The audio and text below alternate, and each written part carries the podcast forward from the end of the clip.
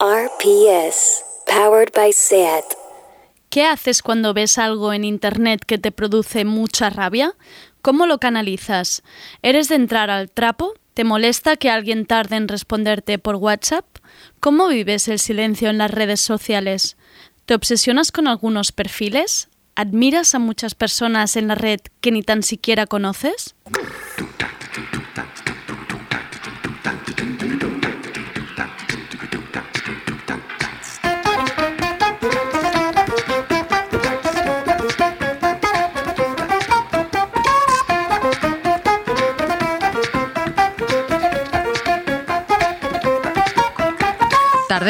Con Andrea Gómez.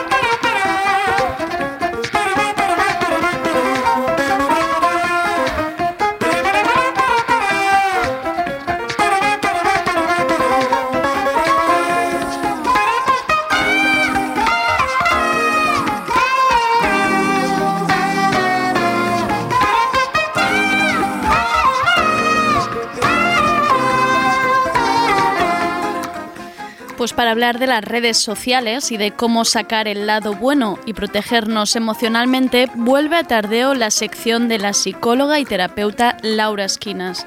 Es un placer siempre charlar, escuchar y aprender con ella. Como mínimo mi cabeza lo agradece.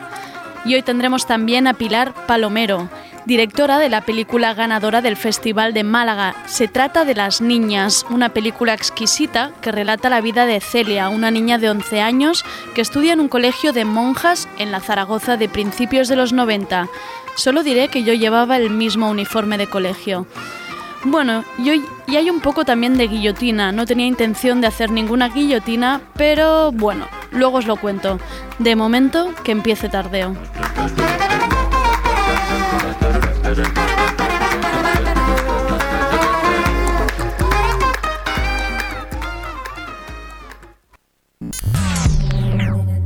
Estamos en Instagram, YouTube y Twitter. Búscanos. Somos Radio Primavera Sound.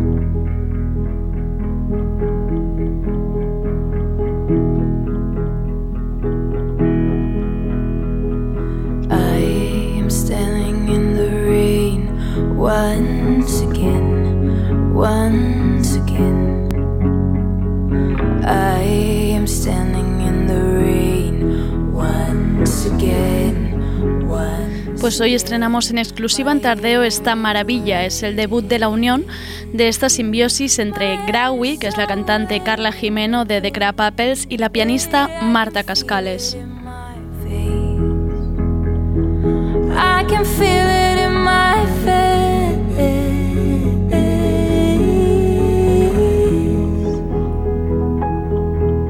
Esta maravilla de canción tan delicada se llama Anxiety y es el punto de partida a este proyecto conjunto que, ojo a apuntar, podremos ver el sábado 26 de septiembre dentro del BAM, dentro de las festas de la Marseille.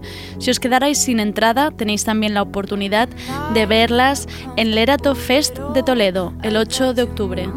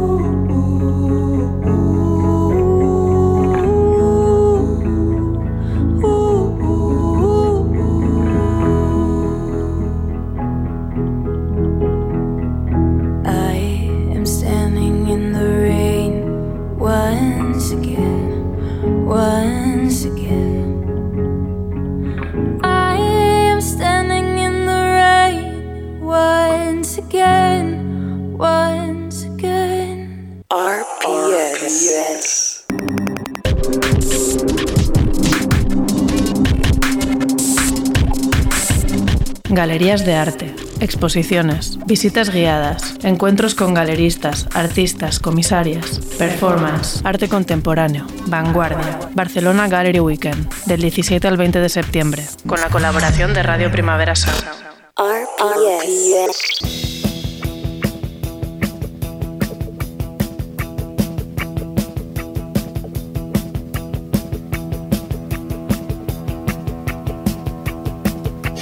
La guillotina.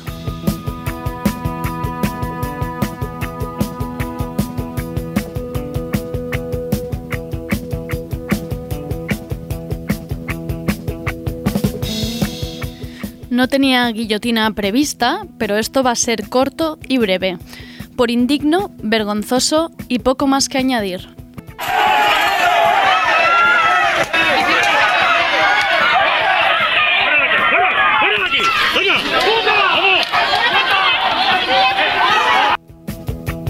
Iba a decir una barbaridad sobre lo que parece esto que estaba sonando, pero es segunda semana y no quiero acabar en prisión. Suenan golpes y suena a violencia. Y sí, son los Mossos de Escuadra, esos cuerpos de seguridad autonómicos que velan por la seguridad del ciudadano. ¿Y por qué eran estas cargas? Pues para impedir el centenar de personas concentradas en las puertas de la vivienda de Hamid Kadri y su familia, con dos menores de edad que estaban a punto de ser desahuciados. El piso, atención, es propiedad d'Oleguer Pujol Ferrusola. ¿Os suena? Quan parli algú d'ètica, de moral i de joc net, en parlarem nosaltres, no ells! Pues este era Pujol hablando de ética. Efectivamente, es el hijo pequeño de Jordi Pujol, expresidente de la Generalitat de Cataluña. Actualmente la familia Pujol está bajo investigación por organización criminal o asociación ilícita, blanqueo de capital y falsedad documental. Ulagué Pujol, el hijo, ya lleva tiempo metido en operaciones inmobiliarias de alto nivel con su gestora inmobiliaria Dragó Capital, de la que es administrador único. Precisamente el juez de la Audiencia Nacional abría en julio una investigación separada del caso Pujol para el pequeño de la familia para investigar las operaciones inmo- inmobiliarias d'Ulaguer. Es el caso Dragó. Pues este piso propiedad del hijo de Pujol en el Carmel han acudido siete furgones de Mossos y han cargado contra los activistas por un habitatge digna y los vecinos y vecinas concentrados. Poco más tengo que añadir.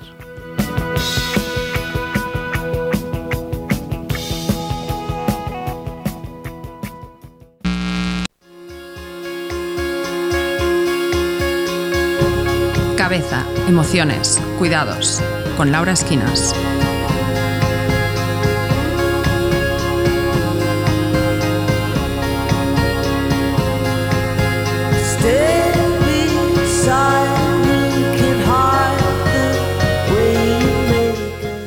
Vuelve a Tardeo el soporte de este programa, el pilar que hace que esto se aguante y no tambalee. Y no exagero, las conversaciones con Laura Esquinas son paz, son un oasis en medio de la vorágine y la velocidad de nuestro día a día. Son el momento de parar y reflexionar, de mirar dentro de una misma, de intentar entender qué ocurre dentro de nuestras cabezas, cómo están nuestras emociones. ¿Qué te preocupa? ¿Qué necesidades tenemos? ¿Nos estamos escuchando?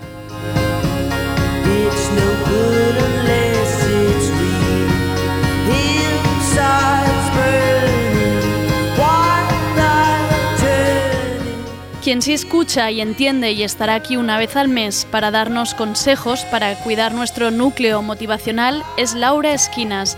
Laura es psicóloga y psicoterapeuta, trabaja de terapeuta individual, de pareja y familia. Ahora sí, le damos la bienvenida. Laura, ¿cómo estás? Pues bien, encantada con esta presentación que has hecho de mí. El pilar, qué responsabilidad. No es que es verdad, eh, sin tú aquí una vez al mes estaría cuco del todo, o sea que Laura no te me vayas muy lejos. ¿Has podido descansar un poquito? Pues sí, he podido descansar, sí. es fuerte que estemos sentadas en esta mesa. Es ¿Cuánto tiempo, eh? Tengo la imagen tuya de en esos momentos. Claro, yo la gente que ha hablado durante el confinamiento, lo decía el otro día, tengo como un cariño especial, ¿no? De vernos ahí en la pantalla, de cómo estábamos, ¿no? Cada uno, desde su casa, desde su salón, desde donde estuviéramos, cómo estábamos, ¿eh? Sí, y sobre todo creando sinergias y, y creando ¿no? Eh, vínculos que nos ayudasen a sostener ese momento. Exacto. Y ahora justo lo hablábamos antes de entrar al estudio que te lo quería comentar también, que no sé si es un sentimiento que más gente lo tiene, que hemos pasado de 0 a 100 rapidísimo. Estoy como un poco en shock. Yo me esperaba un septiembre, bueno, será un septiembre suavito y de repente es como, uff, todo súper rápido, vuelta a empezar, ¿no? Sí, para mí también ha sido como un impacto porque llegué de vacaciones y un desborde de trabajo. El septiembre es, es un mes que naturalmente ya se solicitan primeras visitas, pero este año para mí como nunca. La gente te estaba esperando, ¿no? En plan, Laura vuelve ya de las vacaciones, que te necesitamos. Claro, yo, yo lo que pienso de esto es que quizás eh, lo que nos ha pasado ha, desencadena- ha desencadenado cosas que la gente ya iba eh, pensando, sintiendo, ha como desencadenado las crisis que ya se iba, que ya estaban ahí, eh, como de alguna manera cultivándose. Claro, también puede ser que la gente al estar en casa en estos momentos, yo creo que sí que han habido momentos de escucharnos quizá más que otras veces, ¿no? El haber parado nos ha permitido escucharnos, hablar con uno mismo. Quizá la gente de repente ha visto, ostras, quizá necesito, ¿no? Hablar con alguien o sacarlo. Sí, y en algunos casos parar y escucharnos. En otro, esta ambigüedad de la que estamos viviendo, en la Claro. que no sabemos cómo movernos. Otros, eh, el planteamiento de futuro, eh, que lo viven como algo oscuro. Pero la gente viene a terapia y no habla de eso. No habla del confinamiento, habla de las crisis que están teniendo en este momento. Que me, me parece muy curioso, por eso lo vivo como más, lo, lo leo como un desencadenante, más Claro. que como un problema en sí. Claro, se han sumado todas las cosas, ¿no? Se han sumado hasta el punto de que tú ahora mismo estás como desbordada a otro nivel. Yo ahora tengo que, que, eh, estoy aprendiendo a poner límites para poder cuidarme también, ¿no? Porque me gusta poder acompañar, pero sí que llega un momento donde necesito cuidarme para poder acompañarme. Claro, que tú estés bien también, ¿no? Para que si no, si al final acabaras sumando, nos Exacto. estarías dando un... Te tendríamos que ayudar a ti, Laura. No me hagas eso, no me hagas eso porque esto lo Al tendría- final vengo a que me hagas la sección. Exacto, imagínate, acaba- acabaríamos muy mal.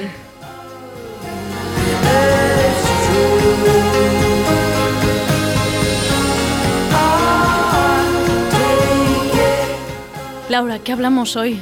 Pues yo pensaba el otro día que- a qué dedicar la sección y se me ocurría que debido a este confinamiento hemos tenido mucho más contacto con las redes de lo habitual. Muchísimo. Se han empezado a hacer directos, las terapias, programas de radio, o sea, se ha hecho de todo. Entonces, eh, hemos, eh, bueno, las redes, si ya de por sí eran como importantes y ocupaban un espacio en nuestra vida, ahora mucho más. Sí.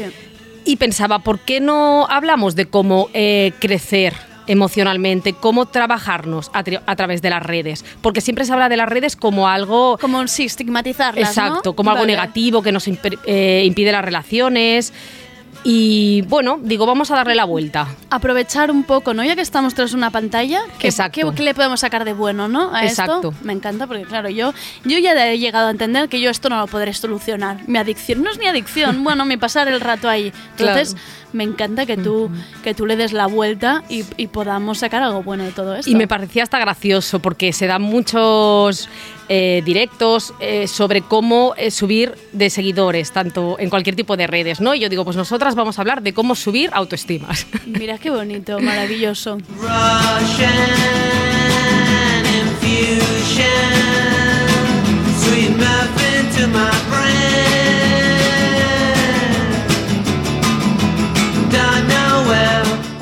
Crecimiento no de seguidores, sino emocional con las redes. Me parece un temazo, Laura, esto que tienes aquí entre manos. La verdad es que muy bueno. ¿Tú crees que, que sí que hay opciones? Por supuesto. Es decir, eh, la vida nos ofrece eh, diariamente unas infinidad de oportunidades para crecer. Lo que falta es centrarnos en nosotros y poder aprovecharlas. Y las redes sacan, eh, o sea, nos ponen muchas veces al límite a nivel de eh, emocional, rabia, envidia, obsesiones, comparaciones, Me suena todo no esto que entender. dices. Sí. Es fuerte porque además tengo que decir que, creo que creo que ha bajado, ¿eh? pero yo durante el confinamiento estaba muy obsesionada con que en redes la gente estaba muy mal y estaba expresando mucha rabia y muchas emociones. Claro, yo imagino que era la manera, ¿no? De sacarlo fuera, pues no podía salir a la calle a gritar, pues lo decías en Twitter, ¿no? Pero se notaba como una mala vibra que decías, madre mía, esto está un poco a la que salta. Veo que se ha relajado, pero aún así todavía hay ciertas... Sí, yo creo que van momentos. Quizás ahora en redes está un poco más suave, pero sí que hay picos con todo este tema del COVID. Eh, Claro. Por ejemplo, estos días las, eh, los, los WhatsApps, los grupos de WhatsApp en relación al inicio del colegio ha sido horrible.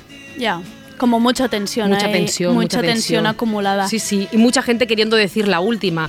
Y yo pensaba, ¿y para qué? ¿Por qué queremos quedarnos, eh, Ah, decirnos esto me encanta, lo Ujú. de decir la última. Ujú. Siempre ha de haber alguien que cierre, ¿no? Un poco el tema, Exacto. que diga, espera, que mi opinión aquí todavía no la ha dado. Exacto. Y si la he dado y me la han rebatido, la vuelvo a decir. Como si de esa manera fuese a conseguir algo. Exacto, si la repito tres veces quizá acaba, Sí, sí. acaba colando. Sí, esto nos, es- y me incluye un poco, ¿eh? esto nos pasa un poco a todos. Como que ves gente vociferando siempre lo mismo. Lo veo en Twitter, lo veo en Instagram, lo veo... Dices, yo ya lo oí, ya te entendí la primera vez, ¿no? Pero por repetición a ver si cuela. Sí, porque es, lo que decimos va unido a nuestras creencias y es a veces difícil mm, deshacernos de ellas. Eh, o, o colocar que, que otro pueda tener otras creencias muy diferentes a las nuestras, ¿no? Como que a veces nos sentimos en posesión de la verdad y yo di- he dicho esto y creo que es esto lo que todo el mundo tiene que seguir. Pasa muchas veces, por ejemplo, con el WhatsApp, el hecho de que te contesten, no te contesten, ¿no? Es decir, cómo crean fados y hay una poca tolerancia a dejar libertad al otro que haga lo que quiera eh, con el WhatsApp que le enviamos. Claro. ¿Y tú, esta rabia que sentimos, hay alguna manera de que tú- de ver algo que digas es que me ofusca mucho, lo tengo que lo tengo que decir? ¿Qué hacemos ante estas situaciones? Eh, la rabia es una energía súper potente, ¿sí? Y el problema de la rabia es si nos dejamos llevar por ella y no la manejamos nosotros a ella. Vale. Es decir, la rabia e- es una energía que, eh, nos, o sea, que nos transmite mu- mucho para poder transformar. Puede ser una, una emoción eh, que toxifique, que destruya o que construya. Entonces, si la rabia tal y como entra nos deja salir de una manera impulsiva, seguro que vamos a destruir. Es decir, si contestamos a un Twitter desde la rabia, vamos a, eh, bueno, vamos a sacar rabia. Ya. Sí, vamos a entrar en un círculo de odio, de rabia, una escalada. Entonces, primero parar Vale. parar y pensar, yo cómo quiero contestar a este mensaje. Es decir, ¿qué valor? Yo eh, me gusta entrar en conflicto. ¿Es- ¿Esto es un valor en mi vida? ¿O, en mi vida como valor tengo poder hablar de una manera responsable y de una manera pues, manejando lo que siento? Ya te entiendo. Es que yo estoy a tope con la destrucción y me va muy bien que me digas esto. Vamos a poner ahora un ejemplo de lo que sería rabia y de lo que te puede causar rabia y que te puede hacer que respondas de una manera mm, sin pensarlo dos veces. Vamos a escucharlo. ¿Hay algún chico así que te guste o algún famoso que te guste? Ah, Antonio Banderas, Mario Casas. pues no sé. Aprovecha que Así. está- Blanca Suárez. Blanca Oh. Suárez, pero bueno, te gusta como actriz. Sí, sí, sí, sí. Vale, vale. ¿Y tú cómo, a qué te Ah, referías? que se refería al... Ah, pues no. No tienes novio ni nada, ni, ni se te... no, no. Nada, nada, nada, Que tengo nueve años, no tengo 26. Pues si quedaba alguien sin verlo, este clip es parte de una entrevista de Pablo Motos en el programa El Hormiguero, entrevistando a la actriz de nueve años, Luna Fulgencio, ¿no? Tenemos... Había de todo aquí, ¿no? Primero le pregunta, preguntarle a una niña si tiene novio, que ya estoy ya, y luego un poco de homofobia, que si esto Pablo Motos nunca la pierde, que es, si te gusta Blanca Suárez, solo puede ser como actriz, ¿no? Entonces aquí la gente realmente, claro, tú ves esto, es que Pablo Motos dan como ganas, ¿no? Un poco de Sí, gritarle sí. cosas. Sí, sí, y aparte es como este humor turbio, ¿no? Es decir, porque tampoco es una descalificación directa. No, es como se utiliza y, y la- y- y Luna se sale súper bien por la tangente, sí, ¿eh? La sí, respuesta es brutal. Sí, sí. Pero claro, vemos estas cosas y lo primero que saldría es Rabia. Rabia. Es decir, ¿qué sentido tiene que le esté preguntando a una niña de nueve años si, eh, sobre sus gustos eh, sexuales? Y luego esta broma acerca de, eh, ¿no? Esta broma homófoba. exacto. Entonces esto es lo que crea rabia. claro. Y, y de manera impulsiva dan ganas de, de ponerte en Twitter o en otras redes a descalificar. claro, Sí, y a decir qué dices, de qué vas. Pero eso, ¿qué va a aportar? ya. No, porque una vez ya hemos visto además un tuit que nos lo informa, ¿no? Que te dice, mira lo que ha ocurrido hoy, lo que ha hecho Pablo Motos, el primero que te informa ya está bien. Claro, todo el resto es añadir... mm, Más violencia. A, la- a lo que vivimos como violencia, añadimos violencia. Entonces, si nosotros como valor no queremos que la violencia esté en nuestra vida, pues se trata de caminar en otra dirección. Entonces, ¿cómo utilizar esa rabia? Pues, o como decía Gandhi, siendo el cambio que nosotros queremos ver en el mundo. Es decir, o en nuestro día a día eh, propulsar los valores que queremos, o si queremos hacer con- algo con esto que ha pasado, pues podríamos enviar ¿no? una carta al medio, una carta a Pablo Cosas Motos, más útiles, claro. cosas que bu- sí, a lo mejor no tienen utilidad para la persona, ya. porque yo soy de las que piensan que nadie va a cambiar ningún constructo ni ninguna creencia si no está abierto a ello. Ya. Y creo que cuando haces estas bromas es difícil. Ya. Pero eh, un toque quizá al canal para sí, que sepan sí, que no... y sobre todo para uno mismo, Ya. mm, porque está siendo ejemplo de valores. Entonces, si somos ejemplo de valores, lo vamos a ser para nuestros amigos, para nuestros hijos en el caso que tengamos, para la gente de nuestro alrededor. Y aquí estamos potenciando eh, una energía en relación a esto. Vale. Y cuando sintamos esta rabia tan irrefrenable, pararnos a pararnos, ¿no? Sí. Sobre todo siempre pararnos. Sí. Yo siempre, eh, cuando hubo aquel, bueno, cuando hubo la sentencia de los presos catalanes, que hubo también mucha violencia en Twitter, yo también aconsejaba esto, siempre parar. Es decir, parar nos va a ir siempre bien. En la vida no hace falta la prisa, pero para todos. Si algún amigo nos pregunta algo, si alguna eh, la pareja, siempre podemos decir, eh, dame cinco minutos o dame un rato y te lo digo. Ujú. Esto va a parar la impulsividad y vamos a ganar reflexión para decidir. Más en Twitter, tenemos todo el tiempo del mundo para poder contestar a un Twitter si al final decidimos hacerlo. Ya que aquí luego te paras a pensar y quizá ya ni hace falta. Se te pasa todo en plan de dices, bueno, yo que aquí que tengo que aportar, no tengo que aportar nada. Sí, sí, y yo muchas veces le planteo a los pacientes cuando son así más impulsivos, les digo, y tú imagínate que a lo mejor esa persona que ha hecho ese Twitter lo ha hecho con esa intención de movilizarte y él está en su casa tan tranquilo Claro. y tú estás hirviendo de rabia. Claro. O sea, al final el que estás tóxico por dentro eres tú porque estás eh, rabiando, enfadado y el otro o la otra puede estar en su casa Tranquilísimo. Tranquilísimo. Y consiguiendo al final este objetivo. Qué rabia, eso, eso no se lo vamos a dar. No. Laura, también hemos visto em, estos días, bueno, sobre todo esta cosa del todo irá bien. Esta-. ¿Esto qué? Esto es horrible. es horrible. Esta magia. El arco iris, los ar- hay muchos arcoiris, Sí. ¿no? Al principio eran niños que lo dibujaban en sus balcones, pero yo creo que esto ya ha, ha pasado a otro, a otro plano, ¿no? Sí, y parte de esta ideología de la psicología positiva que también dice, ¿no? Que crees, creas en ti, te dicen cree en ti, pero bueno, ¿esto cómo se construye? Claro. ¿Cómo puedo creer en mí? O eh, si piensas, eh, si piensas que lo conseguirás, eh, lo acabarás consiguiendo.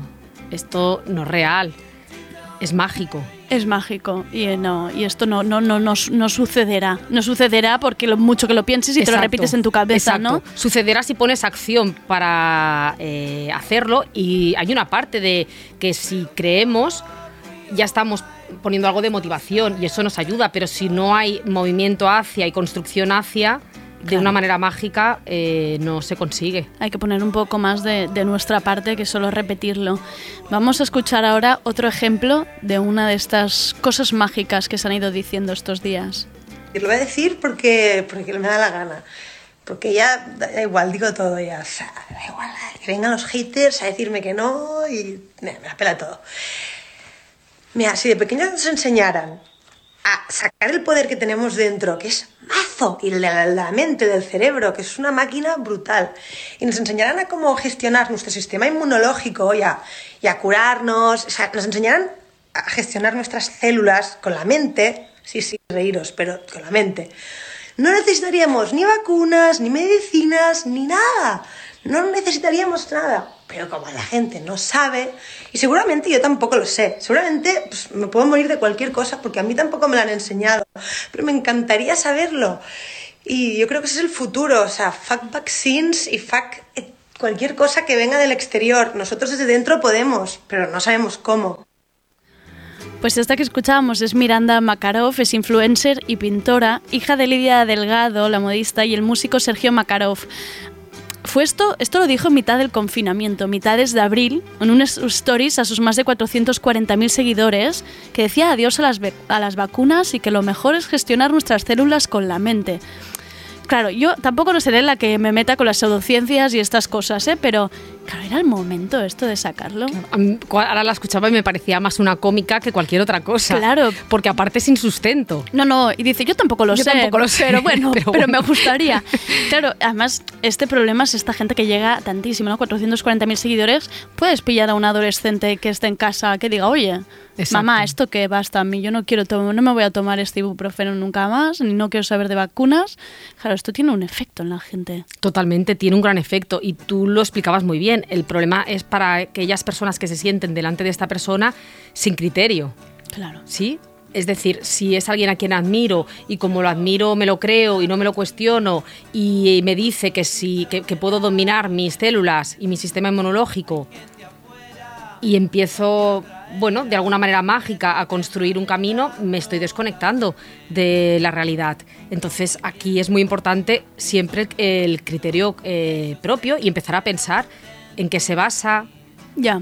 sí, eh, bueno, qué, qué de lo que... Es decir, aquí ella no da ni... bueno, es que es se va- totalmente vacío. Sí, no, no, claro, eh, a la que te paras un poco a pensar está claro, está claro que no, ¿eh? Luego creo que ella colgó además un vídeo de un, de un señor que hace mucho tiempo que habla de esto, que si quieres, pues mira, te puedes ir un poco a buscar y quien haya buscado información, pues muy bien.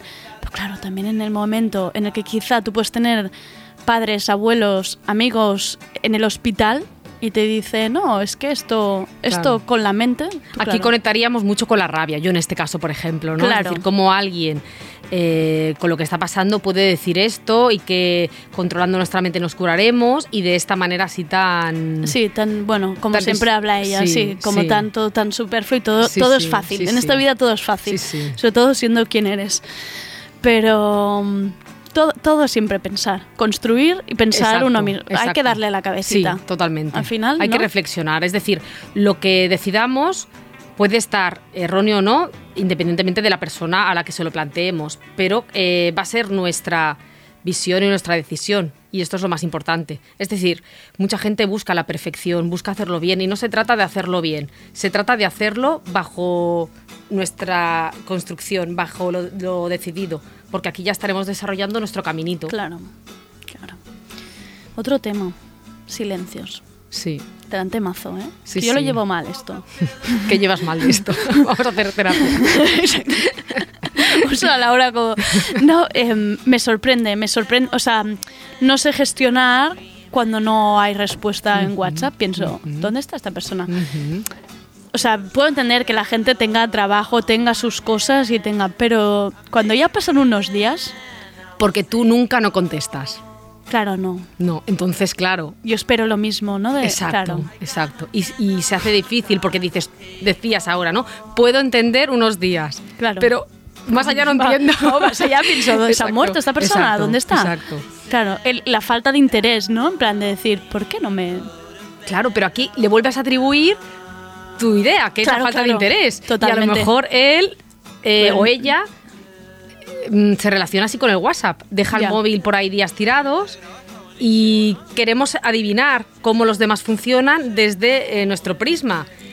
Y qué complicado es hacerlo de esta manera. Yo aquí te diría, esa persona que no te responde, ¿tú qué quieres hacer? ¿Quieres volverle a preguntar o prefieres seguir con este silencio?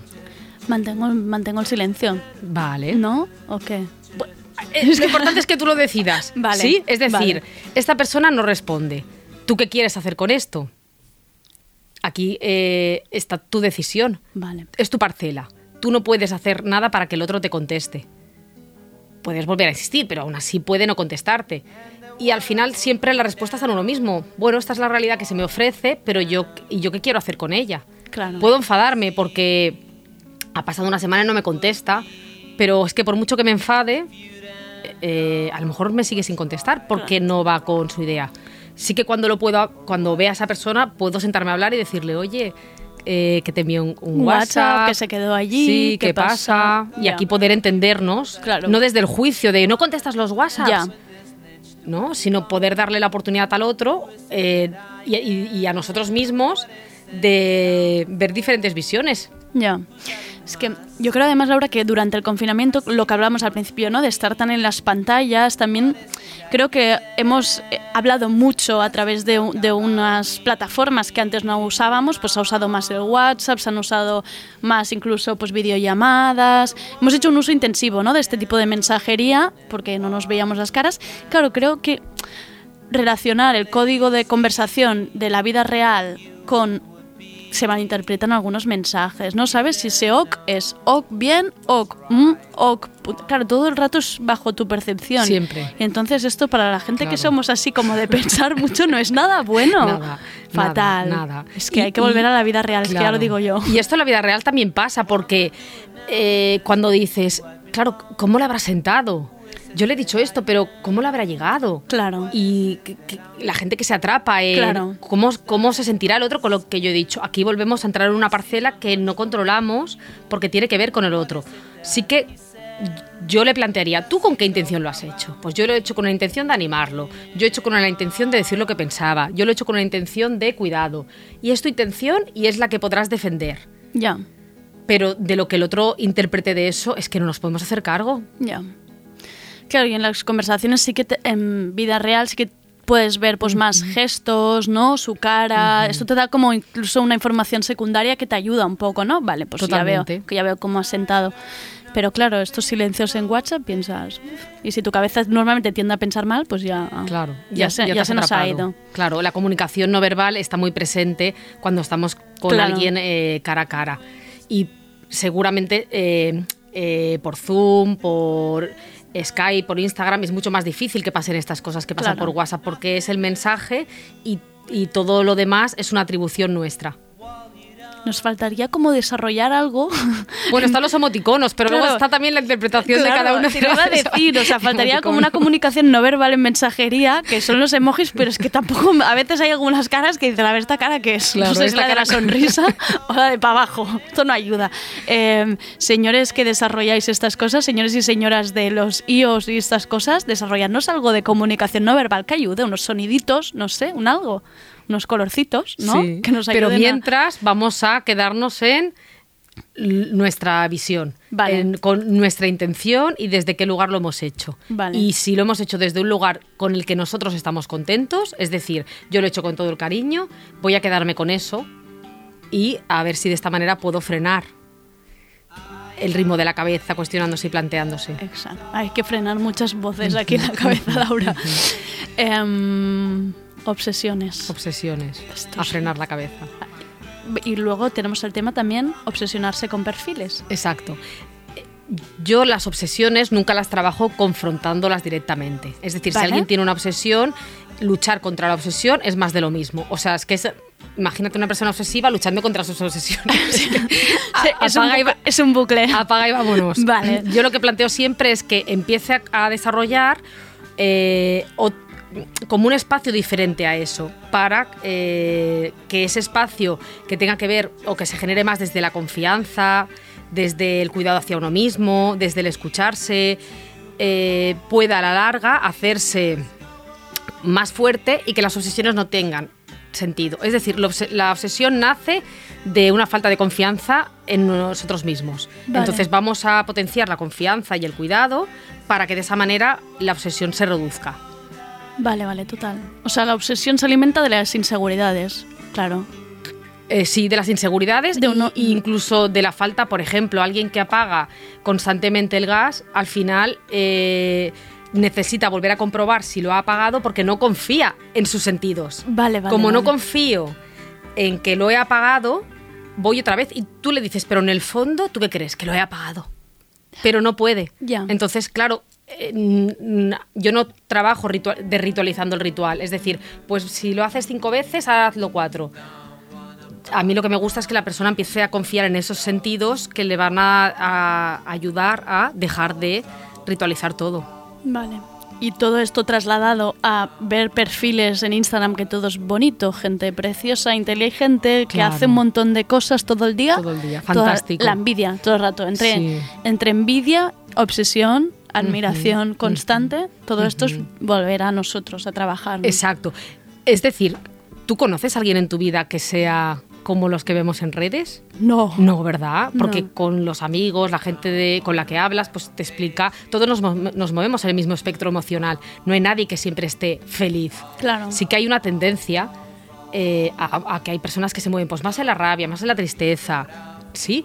Pero todos nos vamos moviendo por todo este mundo emocional. Entonces, lo que vemos en redes es algo eh, excepcional, es algo parcelado. Sí, y a eso que vemos en redes le atribuimos todo lo que nos gustaría ver en nosotros que no tenemos. Al final, eh, eso que envidiamos habla de nosotros. ¿Qué tienen ellos o qué tiene esa persona que nosotros queramos? Hay unos tangibles que podrían ser los viajes, eh, la economía, el trabajo, que sí que pueden sí que podemos ver que los tienen y nosotros no. Bueno, Vale. pues el camino está en esa envidia me está dando información de que hay algo que esa persona tiene que yo quiero, pero mientras la esté envidiando no estoy poniéndome en movimiento. Voy a cuidarme para eh, Para conseguirlo, para conseguirlo. claro. Sí, con los cuerpos pasa mucho, es decir, vemos un cuerpo espectacular y eh, surge la envidia. Yo quiero tener ese cuerpo. Simplemente esto ya es malísimo para tu autoestima porque estás queriendo tener un cuerpo que no es el Claro, tuyo. es como inalcanzable todo el rato, ¿no? Claro, es decir, cuando tú quieres un cuerpo que no es el tuyo, ya estás descalificando al tuyo propio. ¿Sí? Y cuando quieres cambiar tu cuerpo para tener ese cuerpo, vuelves a descalificarlo. Entonces, nosotros, cada uno de nosotros tenemos un cuerpo que podemos cuidar, alimentar, hacer deporte, y que eso nos va a ayudar a. eh, eh, a través del cuidado podemos llegar a quererlo. Claro. Pero querer transformarlo es que nos disocia de nuestro cuerpo. Ya. Sí, entonces mm, es bueno aceptar que hay un cuerpo de esa persona que no sabemos si está súper trabajado porque se dedica a eso, si eh, está operado, si es natural, pero es un cuerpo que no es el nuestro y nunca vamos a tener ese cuerpo porque el nuestro es diferente. Mm. Entonces voy a ver en qué puedo cuidarme yo, pero desde el amor, no desde querer cambiarlo, porque si lo estamos cambiando ya nunca vamos a estar contentos. Vale. Es que hoy, hoy es Laura, mi cabeza va muy rápida porque hoy has dado mucha información. Estoy con la rabia todavía, la comunicación no verbal, los silencios y ahora esto. Es que Pero las has obsesiones. visto cuánto da para, Sí, eh, para para crecer las redes. trabajar, para trabajar y no quedarnos en, en lo malo, en las Exacto. envidias, las rabias. Exacto, exacto. Y, y en esta idea, ¿no? De que las redes nos desconectan de nosotros mismos, nos desconectan, nos desconectan de las relaciones. Bueno, hay una parte que sí, pero hay otra parte que nos pueden, si estamos posicionados, Y más ayudarnos. conscientes, ¿no? También. Totalmente, conscientes. Jolín, Laura, qué maravilla. Laura, no sé si voy a aguantar otro que, que tardes un mes en venir, porque en un mes puedo volver a estar muy cucu y, y te voy a necesitar. De todas maneras, a los oyentes de Tardeo, seguidla en Instagram, Laura Esquinas, también tenéis su web y ahora va un poco a tope de, de consultas, pero, pero yo creo que ella, ella de alguna manera se lo, se lo hará venir bien. Laura, muchísimas gracias por venir con este tema tan interesante. A vosotros. Yo me retiraré luego a, a pensarlo todo, todo esto bien. Muchas gracias. Gracias. I won't start without a spark, my love. You're crawling up my spine, a ghost of what was mine. Socks. You say I should say had enough.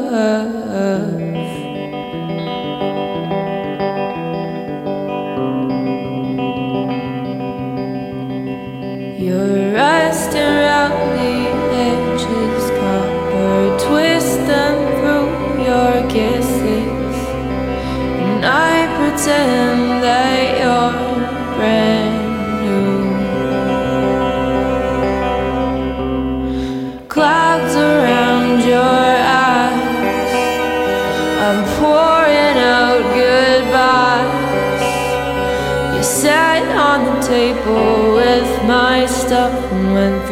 everything we.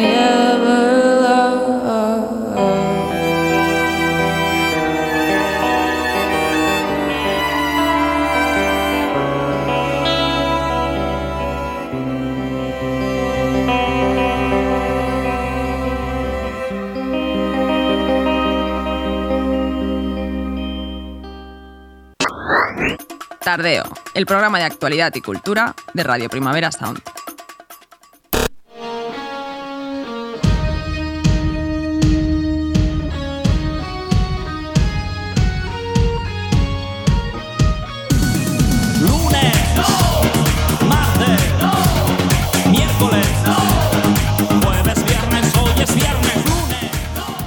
Justo el jueves pasado hablábamos de los relatos que reconstruyen nuestra infancia y juventud con Lucía Alemán, directora de la película La Inocencia.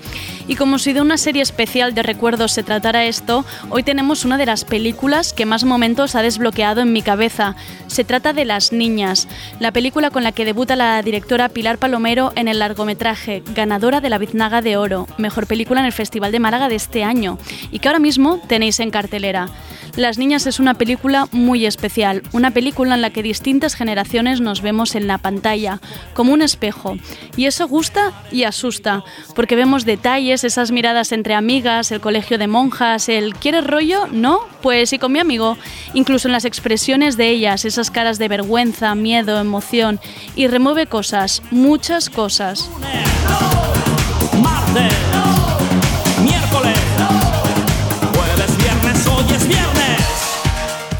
Las Niñas es la historia de Celia, de 11 años, que vive sola con su madre y estudia en un colegio de monjas de Zaragoza. Llega una estudiante nueva a clase, se llama Brisa, y la película no va de otra cosa que de vivir, existir, sortear la infancia para ir dando saltitos hacia la adolescencia, con ese uniforme de camisa blanca y falda plisada. Y es un placer para mí increíble tener hoy en la mesa de tardeo a Pilar Palomero, la encargada de este retrato tan exquisito. Hola Pilar, ¿qué tal?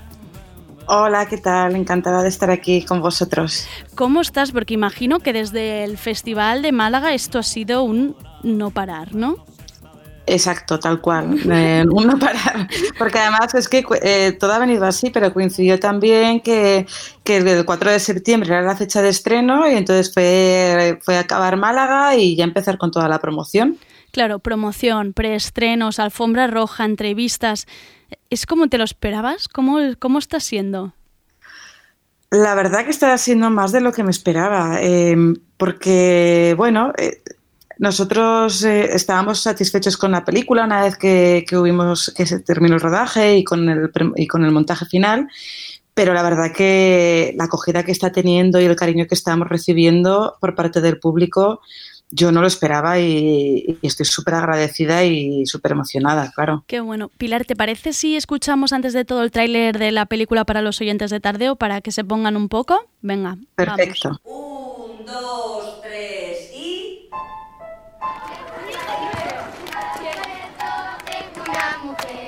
Por ejemplo, si tú tuvieras que preguntar una cosa a una niña, a una de estas sí. colegialas, Sí. ¿qué les preguntarías? No les preguntaría, les daría un consejo. Póntelo, pónselo.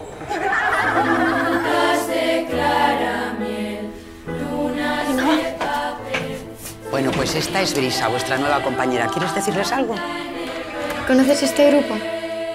Pues quieres que te grabe una cinta si los conoces. La sexualidad forma parte del plan de Dios. Mamá, ¿me compras un top? Es increíble todos los recuerdos que va desbloqueando la peli. Yo creo que este picar de palmas con Soy capitán de un barco inglés, ¿cuántas, ¿cuántos lo habremos cantado, no? Eh, empezaba diciéndolo de Lucía Alemán porque precisamente hablábamos con ella y venía de una conversación previa con Belén Funes, que también estuvo aquí, de todas estas creadoras que estáis retratando una etapa muy, muy concreta y que por primera vez yo creo estamos viendo nuestra infancia, nuestros veranos, nuestras amigas, no nuestra educación en pantalla. ¿Tú cómo lo has vivido esto? ¿Es algo que tenías dentro, que necesitabas sacar? ¿Cómo ha sido?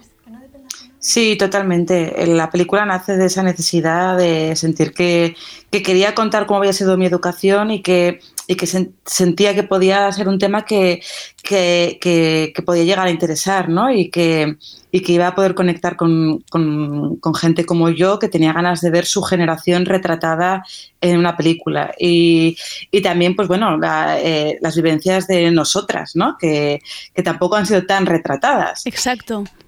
Sí, y, y, y, sí, surge de ahí, surge de, de, esa, pues de, esas, de esa necesidad, de esas ganas y de, bueno, y, y también de, pues de, de, la ilusión de adentrarme en mis propios recuerdos. ¿Cómo lo hiciste esto? ¿Cómo fue, cómo fue esta? Imagino que tampoco no es fácil, ¿no? Porque yo incluso había momentos de la peli que los veía y decía, wow, claro, es que esto, es como que se te van desbloqueando. Yo no sé si sabría tampoco bucear tanto dentro de mí, de mi infancia, de esos de pequeños detalles, ¿no? Que nos han ido un poco forjando. Mm. Bueno, ahí he buscado un poco de todo. Lo primero fue rebuscar entre mis propias cosas y mis propios recuerdos físicos, ¿eh? o sea, de cajas que tengo Cartas, debajo ¿no? de. Sí, exacto, cartas, notitas, fotografías. Qué bueno. Y luego, sí, luego hablar mucho con, con mis padres, con mis hermanos y con mis amigos. Y, y a partir de ahí, pues empecé a recordar un montón de cosas. Si no me acordaba yo, me la recordaba, por ejemplo, la, la- la canción que dices de, de Soy Capitán, esta me la recordó mi hermana. Y, bueno. y, y la verdad que cuando lo comentábamos decíamos, qué fuerte que cantábamos esto en el patio. Sí, sí. ¿no? Y, en general todos son recuerdos así compartidos, ¿no? Y que fue un poco, claro, la- las ganas de hacer la película surgieron de esas conversaciones y fueron creciendo, ¿no? A medida que íbamos, iba comprobando que esos recuerdos eh, eran compartidos y que además a todos nos sorprendían, ¿no? Por lo raros que nos resultaban. Precisamente cuando veo retratos así tan personales y tan cercanos, lo primero que pienso es, lo primero que me viene es el entorno, la familia, cómo yo te imagino que pueden darte, ¿no? Te pueden dar información, pero luego cuando ven la película, cuando se ven ahí, cuando ven algunas cosas, esto qué, ¿cómo es este momento de presentarlo a los tuyos? A los míos en concreto, muy bien. Están muy, muy contentos, muy, muy ilusionados. Además, no habían querido ver la película durante todo el proceso, esperaron hasta Berlín. Ah, mira, aguantaron, aguantaron, ¿eh? Que Sí, no es sí, fácil. Sí, sí. Sí, aguantaron y, y muy bien. A ver, estaban más o menos al tanto de todo y, y sabían ya. Llevaba mucho tiempo yo explicándoles: yo quiero hacer esta película y, y quiero hablar de estos temas y reflejar esta vivencia y esta y esta y la otra. Y la verdad que, que muy bien. Y luego, pues, eh, hay, hay cositas así, pues, no sé, cuando a la abuela de Brisa le llama chorretico, que esto es una, amiga- una amiga mía que me decía que su abuela la llamaba así. Qué bueno. Entonces, bueno, pues cuando mis amigos la ven, pues también dicen, ah, al final has metido esto que te conté. E- Es como el retrato de muchas personas, ¿no? Como un retrato colectivo de, de tu entorno. Qué bonito eso. Sí, sí, porque yo siempre lo digo, que no hay nada inventado, que todo lo que sucede en la película me ha pasado a mí o, me, lo han me lo ha contado gente muy cercana, que son sus vivencias, que yo he conocido, que, que, bueno, que he visto. Y, y sí, sí que es un recuerdo colectivo toda la película. Claro, por eso imagino que es tan fácil que además la gente se identifique, ¿no? Y que todo el mundo esté en el cine como, wow, señalando en plan, wow, ese momento, o esta canción, o esta situación. Porque yo estaba con una amiga en el cine que no- tenemos diferencia de edad un poquito, pero es que las dos era como, wow, este momento en la discoteca, wow, ¿tú te acuerdas de esto? Y era que compartíamos casi, casi lo mismo. Y esto yo creo que por eso ha hecho que tanta gente, ¿no? Em, le guste y le transmita tantas cosas bonitas. Claro, yo estoy todavía eh, eh, alucinando, ¿no? Porque no- yo no sabía que iba a generar ese nivel de identificación con tanta gente. ¿no? Y lo noto porque me llegan mensajes y eh, tweets, ¿no? Y sí que me comenta la gente que, que se han sentido representadas o representados en, en- en la película. Y, y de verdad que no hay mejor sensación, porque sentir que has podido llegar un poquito a aunque fuera a dos personas ya Ya. merecería la pena, pero además si son tantas, pues es increíble. Qué bonito. Pilar, hablemos un poco de ti. Previamente am, has trabajado como guionista y habías hecho un montón de cortos proyectados en festivales de todo el mundo.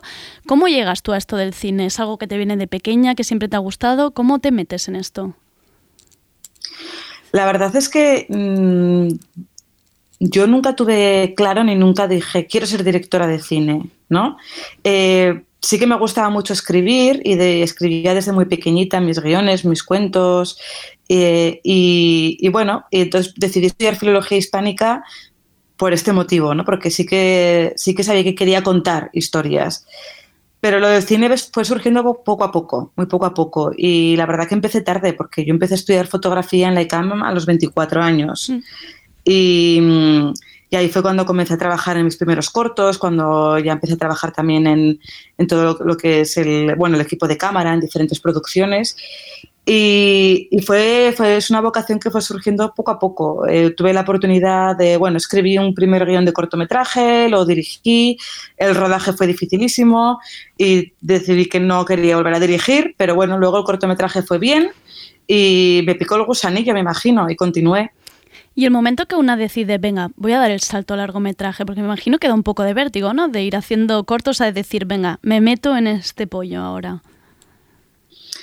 Yo es que en mi caso no fue una decisión consciente y meditada, sino como algo natural, ¿no? Llega un momento en el que piensas una historia eh, y claro, hay historias o, cosas que quieres expresar que, encajan dentro de, un formato más corto, ¿no? Que podríamos, eso, pues eh, eh, en, tiempo, ¿no? Que pueden ser 10 minutos, 15, pero yo cuando pensaba en las niñas siempre supe que era un largo por, por todo lo que quería hablar y todo lo que quería expresar. Entonces fue más por ahí, ¿no? Decir, bueno, mm, ahora sí que creo que esta es una historia que necesita pues su hora y media de desarrollo.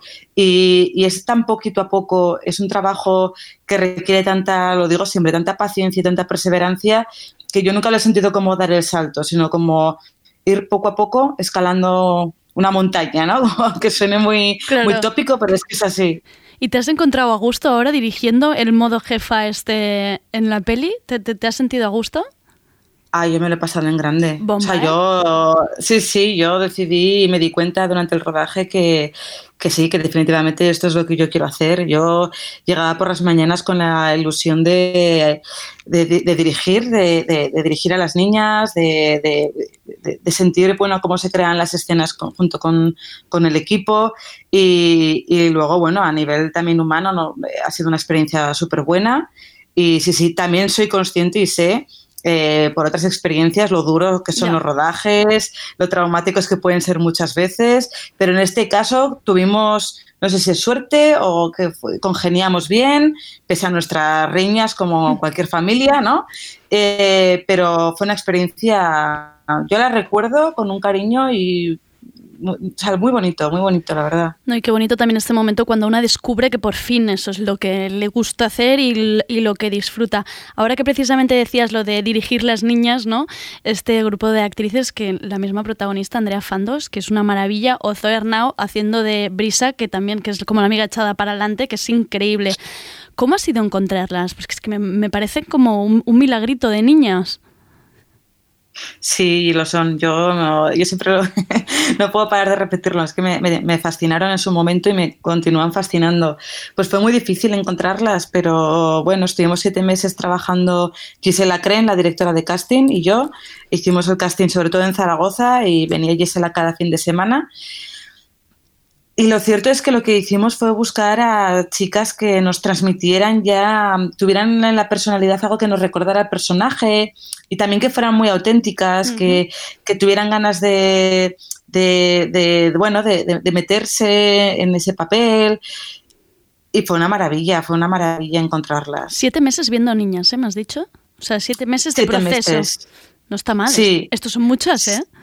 Sí, no, casi mil vimos. Casi y mil yo, yo es que, sí, yo es que tenía muy claro que, que- que la clave iba a estar en hacer un buen casting. Ya. ¿no? O sea, que, bueno, luego obviamente el rodaje también, pero ahí, y, gra- y- y afortunadamente eh, mis productores, tanto Valerie como Alex, eh, en- eh, bueno, los, entre los tres eh, creamos el proyecto y, y vimos claro que tenía que ser así, porque muchas veces igual los productores te dan unas fechas muy concretas Claro. de tres semanas, cuatro semanas de casting y ahí pues tuvimos ese, pudimos per- permitirnos eso que fue muy duro porque pues claro, también es ver a muchas chicas, también hay que lidiar luego con, con, con, pues el tener que, dej- que dejar, o sea, no, no, no poder elegir a otras Claro. que te gustan mucho, Claro. ¿no? Y en general también ves que vienen con tanta ilusión que te gustaría que todas participaran, ¿no? Claro. Pero bueno, sí que es una cosa que teníamos clara, que, que tenía que estar el casting muy bien.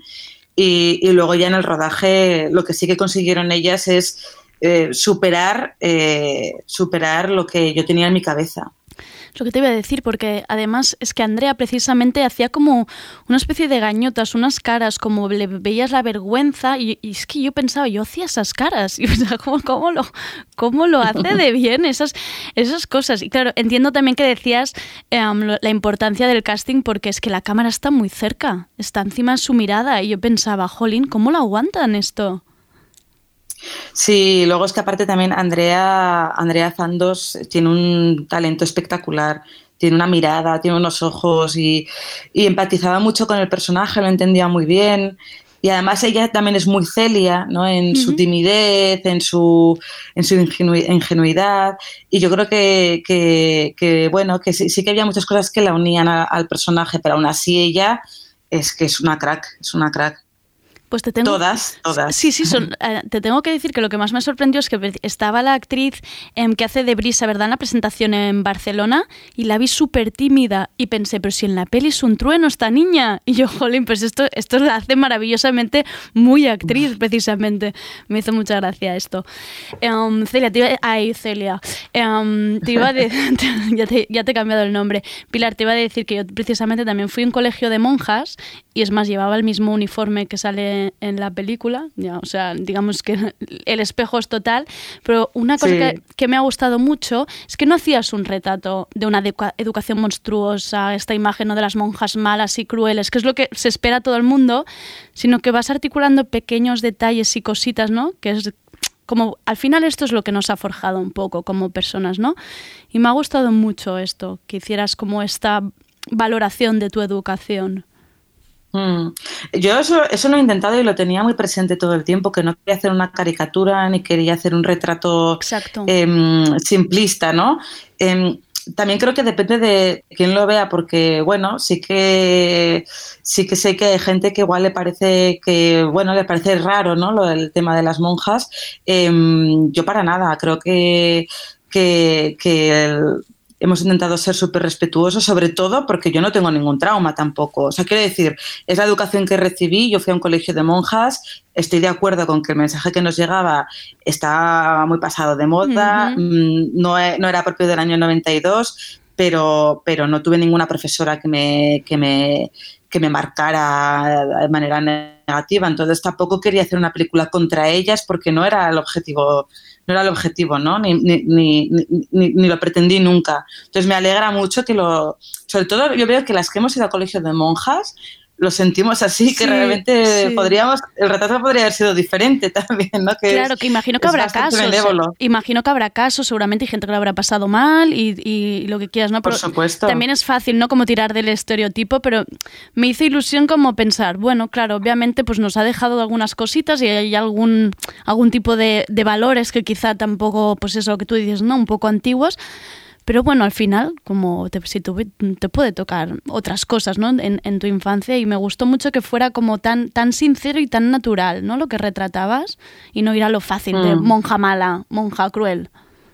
Mm, Sí, yo, yo ahí sí que intenté ser muy fiel a mis recuerdos y yo, bueno, pues ahí tengo, pero como en cualquier colegio y cualquier persona, todos tenemos nuestros profesores favoritos y los que cre- creemos que nos tienen manía, ¿no? Y que a veces igual será verdad también. Entonces yo tenía una monja, que una profesora, pues que sí que hubo una que era muy dura y otras que fueron súper cariñosas, ¿no? Es que depende, pero yo creo que eso es general a todos Mm. los cuando eres pequeño, a mí, o sea, lo que he intentado sobre todo es ver a las monjas como las ven las niñas. Ya. No, no vistas como nosotros desde adultos, que igual las podemos comprender mejor también, Exacto. sino más como, la- como las ve Celia, ¿no? Una persona, pues eso, que, que te, bueno, lo que aparece en la película, sí.